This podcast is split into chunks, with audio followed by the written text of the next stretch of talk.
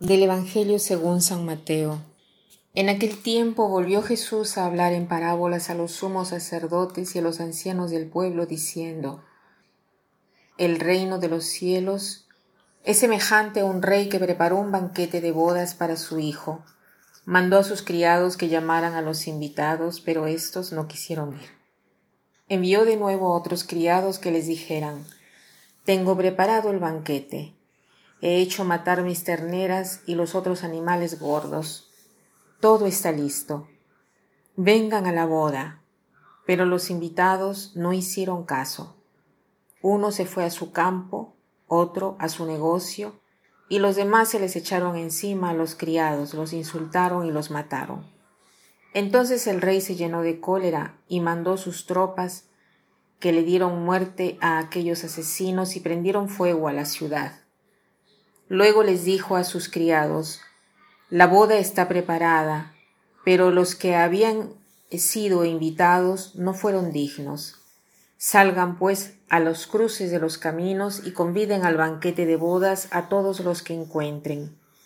Los criados salieron a los caminos y reunieron a todos los que encontraron, malos y buenos, y la sala del banquete se llenó de convidados.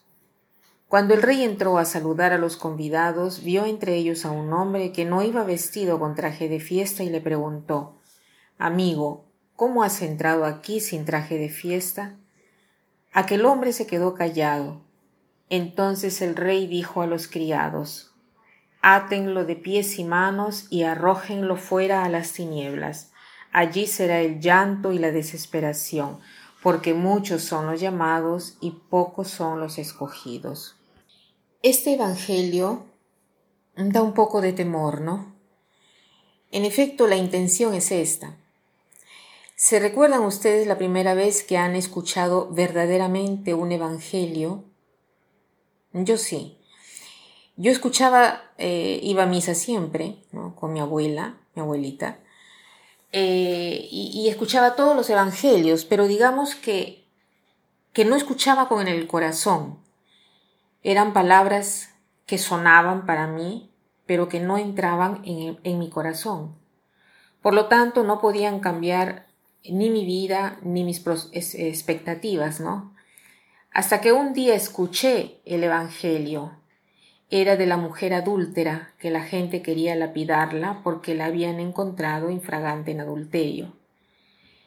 Y Jesús la protege Menos mal que ese día Jesús tenía toda mi atención. Hoy si escuchan mi voz, no endurezcáis vuestros corazones, dice Jesús, ¿no? Estás escuchando tú la voz del Señor en este Evangelio.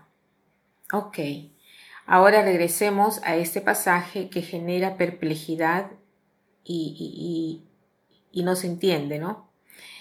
En primer lugar, la primera cosa que debemos aprender es que no debemos leer esta parábola para tener una descripción o una interpretación literaria de Dios, ¿no? porque leyéndola así da la impresión de que Dios es un tirano y que emotivamente es inestable y que reacciona de un modo excesivo. Esta persona representa a Dios, sí, pero es un, un cuento perspicaz y por eso usa un poco de exageración. ¿Qué dice la parábola?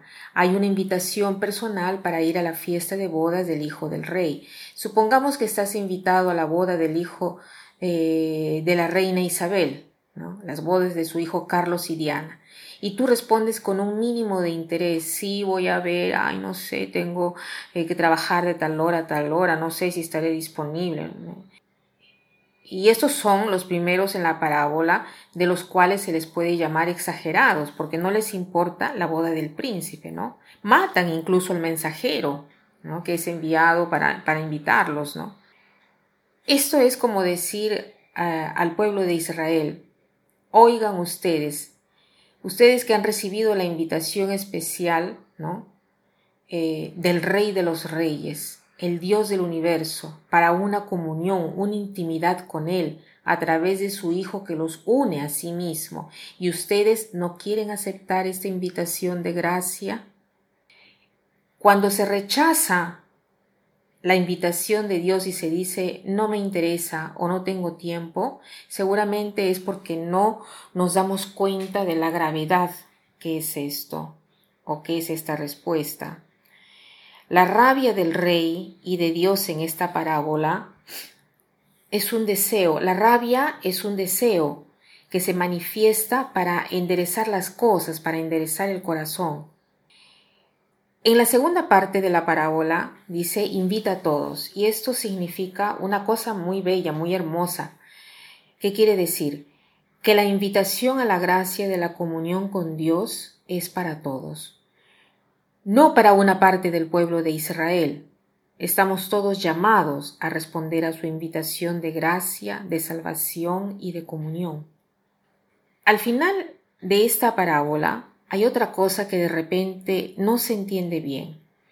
Dice que llega un hombre que no tiene el vestido de fiesta para el matrimonio y lo botan hacia afuera. ¿No es exagerado también esto? El hábito nupcial significa el hábito de la gracia. Eh, en el bautismo nosotros hemos recibido el hábito de la gracia y quien lo tiene puesto es quien ha eh, respondido a la gracia. Entonces, dos cosas son importantes aquí en esta parábola.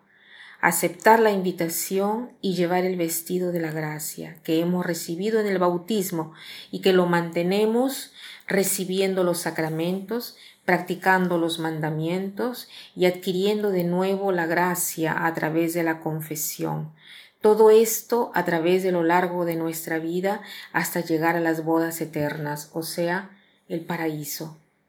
Hoy podríamos responder a una de las invitaciones que Dios nos hace, ¿no? Para ser como Él en la caridad y estar con Él en la comunión. Que pasen un buen día.